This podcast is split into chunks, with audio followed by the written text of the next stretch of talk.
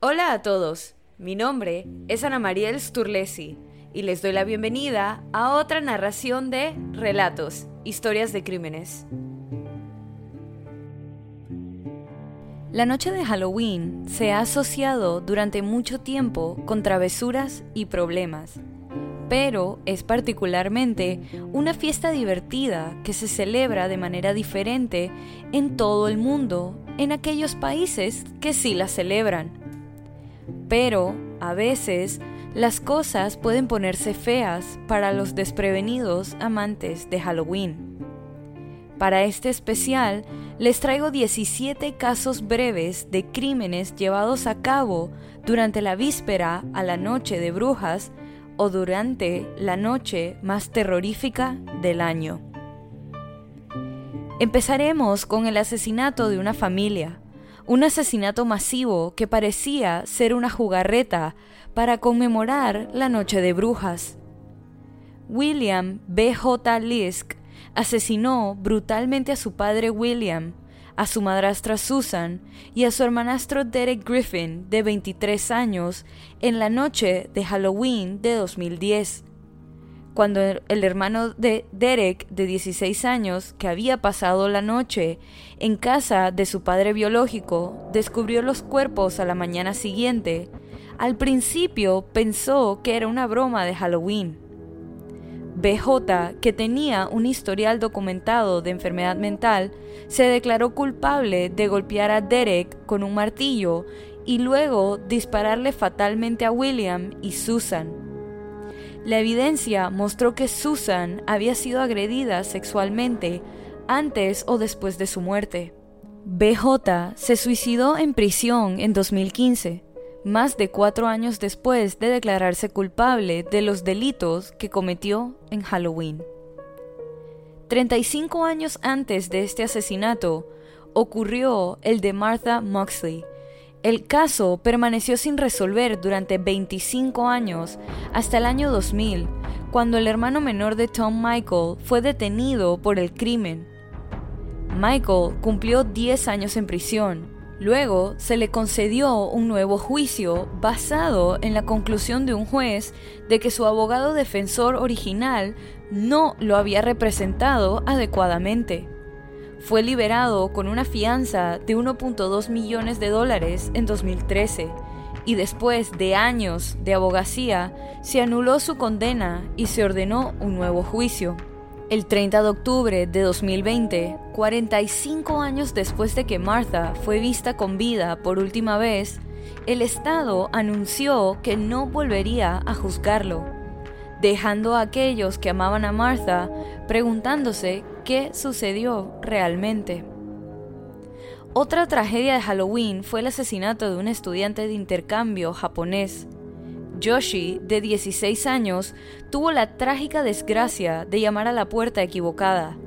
Era 1992 en Baton Rouge, Luisiana, y él y su amigo se habían perdido camino a una fiesta de Halloween y pensaron erróneamente que la habían encontrado cuando vieron una casa con decoraciones de Halloween y la dirección 10311.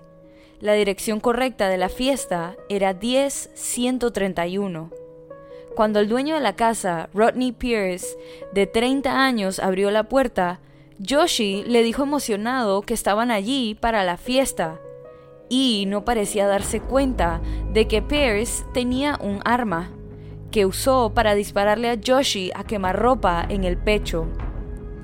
El hombre originalmente no fue acusado, Después de una protesta pública, el caso fue a juicio, pero un jurado estuvo de acuerdo con su argumento de defensa propia y lo declaró inocente.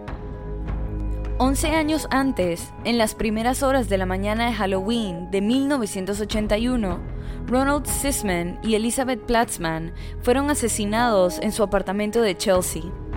El apartamento fue saqueado y la pareja fue brutalmente golpeada antes de que le dispararan al estilo ejecución. La policía comenzó a buscar un motivo, pero antes de llegar lejos, un informante de la prisión les dijo a las autoridades que otro recluso predijo el crimen semanas antes de que ocurriera. Este prisionero era el infame asesino, el hijo de Sam, David Berkowitz. Se rumoreaba que Berkowitz estaba involucrado en un culto satánico. Según el informante, Berkowitz había dicho que su culto planeaba ingresar a una casa en ese vecindario para un asesinato ritual. Cuando se le preguntó, Berkowitz afirmó que Sisman tenía imágenes de un tiroteo del hijo de Sam. Nunca se encontró ningún video y el crimen aún no se ha resuelto. Un año después, en Halloween de 1982, Marvin Brandland y su esposa estaban repartiendo dulces en su casa de Fort Dodge, Iowa. Un hombre con una máscara llegó a su puerta y dijo, Truco o trato, dame tu dinero o dispararé. Pensando que era solo una broma elaborada, la pareja trató de desenmascarar al bromista, pero el hombre los empujó dentro de la casa y sacó un arma, exigiendo el dinero que guardaban en una caja fuerte en el sótano.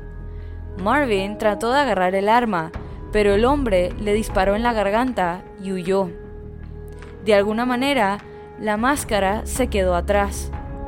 Como nadie sabía de la caja fuerte, se asumió que alguien de la familia estaba detrás del robo. Pero incluso con el ADN en la máscara y un miembro de la familia alardeando de que lo hizo, nadie fue arrestado por el asesinato. En la noche de Halloween del 2011, Ledell Peoples, de 55 años, notó que faltaba una bolsa de sus dulces de Halloween acusó a su novia, Maria Adams, de tomarla y la pareja comenzó a pelear. Durante el desacuerdo, Adams arrojó un plato a Peoples y lo golpeó en la cara. A medida que la pelea se intensificó, Peoples agarró un cuchillo y apuñaló a Adams varias veces con varios cuchillos, pero llamó a la policía para notificarles del ataque. Adams murió más tarde en el hospital y Peoples fue arrestado. Todo el tiempo sostuvo que la pelea y el ataque posterior se debieron a la falta de una bolsa de dulces. El sistema de justicia fue menos que comprensivo y fue sentenciado a 30 años de prisión. En la noche de Halloween de 1957, Peter Fabino fue asesinado por una mujer disfrazada que pretendía estar en busca de truco o trato. La esposa de Fabino, Betty, había tenido una relación sentimental con Joan Rabel, la mente maestra detrás del crimen y empleada de Peter. Cuando el matrimonio de Betty y Peter se tambaleaba, Betty cayó en los brazos de Joan, que la esperaban. Pero, tras la eventual reconciliación de Peter y Betty, Joan estaba desconsolada y se unió a Goldine Pizer, y finalmente convenció a Pizer de asesinar a Peter a instancias de ella. La muerte de Peter se investigó inicialmente como un tiroteo entre pandillas. La policía rastreó al sospechoso hasta North Hollywood después de que se encontrara el arma homicida en un casillero de almacenamiento. Lo rastrearon hasta Golding Pizer, quien admitió haberle disparado a Fabiano a instancias de otra mujer, Joan Rabel. Los rumores de que Betty y Rabel tuvieron una aventura nunca fueron confirmados. Rabel y Pizer fueron condenadas a cinco años de prisión. En la madrugada del 31 de octubre de 2012, el ex pastor John Douglas White se coló en la casa de su vecina Rebecca Gay, de 24 años, con malas intenciones. Él mismo había estado viendo videos de necrofilia y se obsesionó cada vez más con su vecina. White golpeó a Gay en la cabeza con un mazo y la estranguló con bridas antes de desnudarla. Supuestamente no siguió con su plan, pero solo porque físicamente no podía, así que decidió deshacerse del cuerpo. Trágicamente, Gay tenía un hijo de tres años que estuvo en el tráiler todo el tiempo. En un giro espeluznante de los acontecimientos, White no se sentía cómodo dejando al niño solo y lo cuidó durante todo el día, incluso vistiéndolo con su disfraz de Halloween antes de que su padre lo recogiera. White fue sentenciado a 56 años de prisión. Carl Jackson, de 21 años, recibió un disparo mortal en Halloween de 1998 por parte de Curtis Sterling, de 17, uno de un grupo de muchachos a los que se enfrentó después de que lanzaron huevos contra el auto de su novia. En su historia de 2010, el Times informó, dos días antes de Halloween en 1994, un hombre que salía de un bar en Brooklyn fue golpeado con huevos arrojados por varios niños. El hombre apuñaló y mató a uno de los niños, un niño de 12 años. En 1996, un niño de 10 años de Brooklyn recibió un disparo en el cuello por una bala perdida después de que una pelea de huevos escalara en Halloween. El 29 de octubre de 2005, Joseph Padro, de 31 años, hermano de un detective de la policía, fue asesinado a tiros en el Bronx después de que persiguiera a un grupo de adolescentes que habían arrojado huevos a su minivan. Durante la temporada de Halloween de 2015, Frank Alba se escondió en los arbustos fuera de la casa de Omaha de Nebraska de su amiga Hilda Martínez, con la esperanza de asustar a los desprevenidos que hacían truco o trato. Alba estaba empapado en sangre falsa, pero empuñando una motosierra real. Cuando saltó frente a un grupo de niños y aceleró su motosierra, Leslie García, de 12 años, corrió asustada hacia la calle y fue atropellada por un camión que pasaba. García sufrió múltiples lesiones, pero sobrevivió a la terrible experiencia. El incidente dio lugar a una demanda cuando la compañía de seguros del propietario de la vivienda de Martínez se negó a pagar los daños relacionados con el incidente. Otro que llevó las bromas de Halloween demasiado lejos fue el dentista William Shine, quien en 1959 decidió repartir trucos con sus golosinas. ¿El truco cuál era? Shine compró laxantes recubiertos de caramelo y se los dio aproximadamente a 450 personas muy desafortunadas que pidieron dulces. Aunque los laxantes no son mortales, 30 de los niños que comieron los dulces se enfermaron violentamente. Las autoridades pudieron reducir la causa de las enfermedades y rastrearon los laxantes hasta Shine. Fue acusado de múltiples delitos, entre ellos ultraje a la decencia pública y distribución ilegal de drogas. Nunca dio una razón por la cual había repartido los laxantes. Shirley Lynette Ledford fue la quinta y última víctima de los asesinos en serie de Los Ángeles, Lawrence Bittaker y Royce Norris. Los dos hombres son algunos de los dúos de asesinos en serie más crueles que jamás hayan deshonrado el planeta. Conocidos como los asesinos de la caja de herramientas, debido a su inclinación vil y pervertida por la tortura basada en herramientas, la pareja enferma a menudo grababa sus crímenes. En la noche de Halloween de 1979, Bittaker y Norris secuestraron a Shirley, de 16 años, en una gasolinera, donde estaba haciendo autostop a casa después de una fiesta de Halloween. La golpearon, la violaron, la torturaron externa e internamente con tenazas y finalmente la estrangularon con una percha de alambre. Finalmente, como insulto final, arrojaron su cuerpo en un jardín al azar. Ambos hombres fueron atrapados un mes después de matar a Shirley con tanta hazaña. Todavía están encarcelados en instituciones de máxima seguridad y ambos permanecen impenitentes. Como todas las otras pobres víctimas de asesinato en este relato, Chris Jenkins murió en Halloween. Pero, a diferencia de todas las otras pobres víctimas, Chris Jenkins también podría haber estado involucrado a un fenómeno criminal generalizado, uno conocido como la teoría del asesinato de la cara sonriente. En la década más o menos entre 1997 y 2008, las autoridades de los estados del medio oeste y noroeste de Estados Unidos sacaron los cadáveres de casi 50 hombres jóvenes de cuerpos de agua. Varias similitudes en torno a las misteriosas muertes llevaron a un par de ex detectives retirados del Departamento de Policía de Nueva York a investigar con cierto detalle. Fue su conclusión de que las muertes estaban relacionadas. Pero, ¿por qué eran estos asesinatos denominados de tal forma? Pues en los lugares donde se encontraron los cuerpos también aparecieron grafitis de caritas felices. Con el paso del tiempo, más y más de estas muertes similares y aparentemente conectadas fueron reportadas e investigadas, hasta el punto en que fue más allá de ser estadísticamente explicable.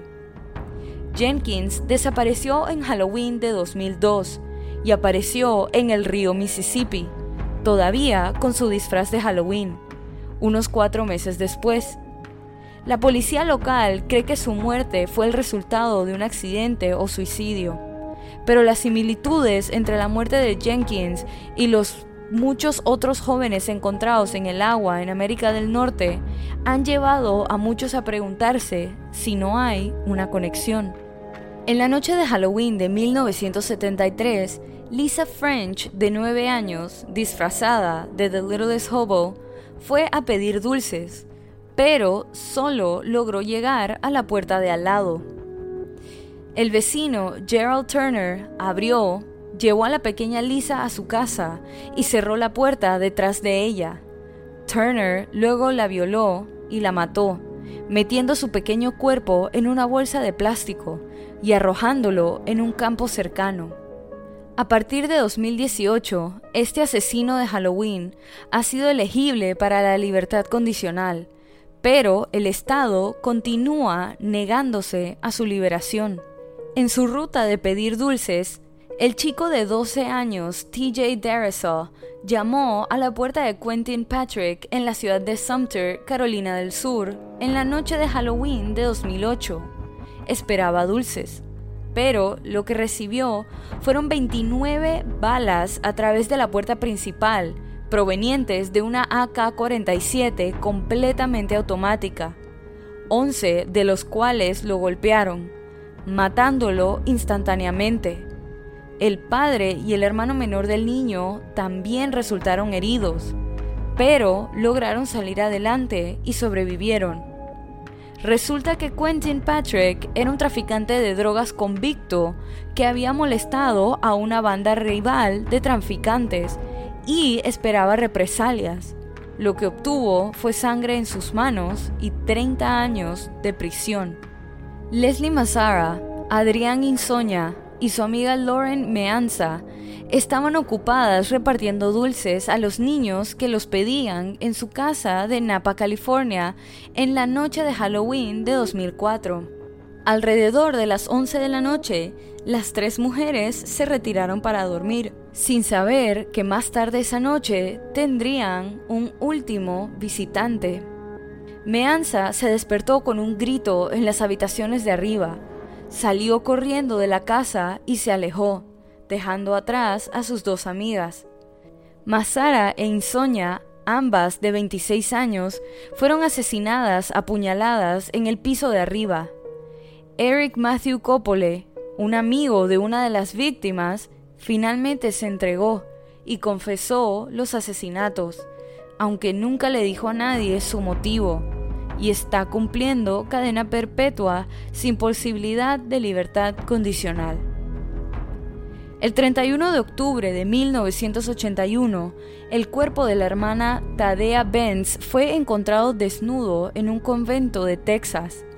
Las otras monjas de la casa notaron una ventana rota en la sala comunitaria, por lo que llamaron a la policía de inmediato. Las autoridades encontraron la ropa de Benz y un cuchillo debajo de la cama. Mientras tanto, una autopsia reveló que la monja fue apuñalada, estrangulada y agredida sexualmente. La policía arrestó a un hombre que vivía al otro lado de la calle llamado Johnny Frank Garrett, después de que un testigo lo viera salir corriendo del convento esa noche. Fue condenado y sentenciado a muerte en 1992. Se informó que sus últimas palabras fueron, me gustaría agradecer a mi familia por amarme y cuidarme. El resto del mundo puede besarme el trasero. Lastimosamente, lo que para algunos empezó y terminó como una noche divertida con disfraces, golosinas y fiestas, para otros empezó así, pero tuvo un desenlace fatal. Y así culmina este episodio de Relatos, historias de crímenes. Recuerden pasar por la cuenta de Instagram y dejar su opinión de este caso. La cuenta es Relatos en Podcast y la pueden encontrar en la descripción de este episodio. Si te gustó este relato, suscríbete o síguenos en la plataforma de tu preferencia que utilices para escuchar los episodios. Y no dudes en dejar una calificación y comentarios. Mi nombre es Ana Mariel Sturlesi y muchas gracias por acompañarme en esta narración nuevamente y bienvenido si es tu primera. Nos vemos la otra semana para otra narración de Relatos, Historias de Crímenes.